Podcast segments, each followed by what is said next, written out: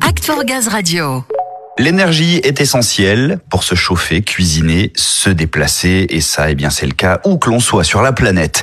On poursuit donc notre tour du monde pour voir comment les autres opérateurs étrangers gèrent la crise énergétique et préparent l'avenir. Direction la province de Liège, Ludo, avec RESA, principal opérateur des réseaux de distribution d'électricité et de gaz là-bas, qui a pour but de verdir son gaz, le biométhane, est donc une piste très sérieuse, ce que va nous confirmer d'ailleurs Niki Pirard, directeur collectivité RESA, au micro de Samuel. Niki Pirard, bienvenue sur Act for Gaz Radio. Est-ce que vous pouvez nous présenter RESA pour commencer? Donc RESA est un des GRD wallons. On est deux en Wallonie, en Belgique. Donc on a Ores d'un côté et puis euh, RESA qui est GRD gaz et électricité, principalement sur la province de Liège. On a grosso modo 240 000 URD gaz et on est venu ici à l'information parce qu'on a aussi des projets de biométhanisation chez nous. Alors ces projets de biométhanisation, pour l'instant, il y en a trois qui fonctionnent sur le réseau ORES. Chez RESA, on n'en a pas encore. Donc on est en recherche euh, d'expertise, de connaissances pour voir comment ça va se passer chez nous. L'objectif aussi, c'est d'essayer de garder et de continuer à faire passer du gaz et de verdir le gaz au niveau de la Belgique puisque on a appris que vous aviez à peu près 450 TWh annuels de gaz consommés chez GRDF.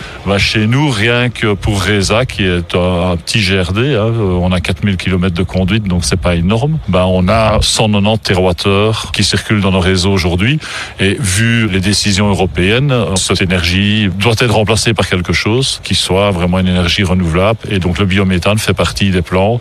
Et on va essayer, nous, de promouvoir ce biométhane pour continuer à avoir demain dans les réseaux du gaz qui circule, qui sera du gaz vert. Ce sont des constats que vous avez tirés il y a quelques temps déjà, qui sont planifiés depuis un moment en Belgique, où la crise qui touche l'Europe a un peu accéléré cette prise de conscience Je pense que le constat a été fait il y a quelques temps. Le tout, c'est un peu comme en France, en Belgique. Et l'Europe est partie sur un tout électricité. Donc le transporteur en Belgique, qui est unique, c'est un peu différent de la France, a réagi. Il a dit, bah, il faut trouver des solutions pour verdir le gaz ou bien pour amener un autre gaz, du gaz de synthèse, de l'hydrogène. Et donc Fluxis travaille là-dessus de plus en plus. On s'est rendu compte aussi que on avait un parc agricole assez important. Et quand on fait des études chez nous, il y a une grosse partie des 190 TWh qui pourraient être aujourd'hui remplacés par euh, du gaz vert. Donc on estime que pour RESA principalement, les 190 TWh vont peut-être descendre de 30, 40, 50% parce que euh, on a quand même euh, une politique en Belgique de dire qu'il faut isoler au maximum et consommer moins d'énergie. Donc ça, on en est conscient. Mais ce qui va rester, à un moment donné, il faudra bien le remplacer par quelque chose. Et le biométhane doit pouvoir, avec les surfaces agricoles qui en Belgique, prendre au minimum la moitié de ce qui va rester, euh, peut-être 50 TWh chez RESA, quelque chose comme ça. Vous pensez que cette prise de conscience globale et cette synergie, cette collaboration de la filière gaz au niveau européen, même mondial,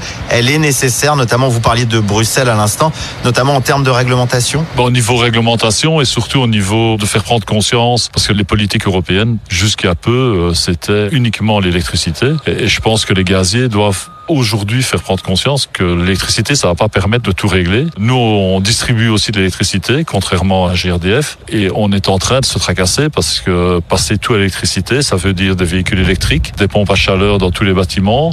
Et aujourd'hui, en Belgique, on estime à euh, gros maximum de 2 kWh de consommation en même temps pour chaque ménage.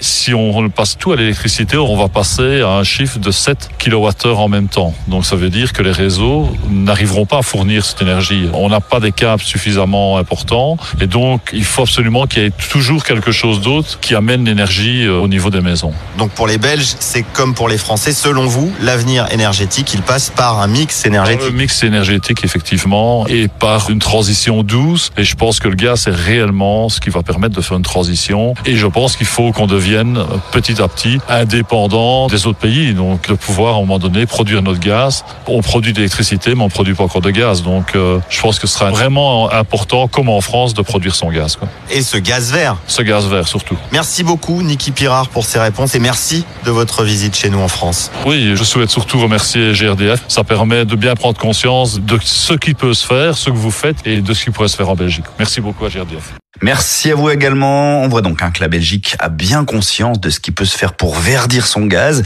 et gagner en autonomie. Et tant mieux si GRDF peut servir d'exemple. Nous verrons évidemment si d'autres suivent l'exemple ou s'en inspirent dès la semaine prochaine. La suite de notre voyage autour du monde du gaz nous emmènera en Espagne. Olé Ah oui, il fera un peu plus chaud peut-être, on verra bien.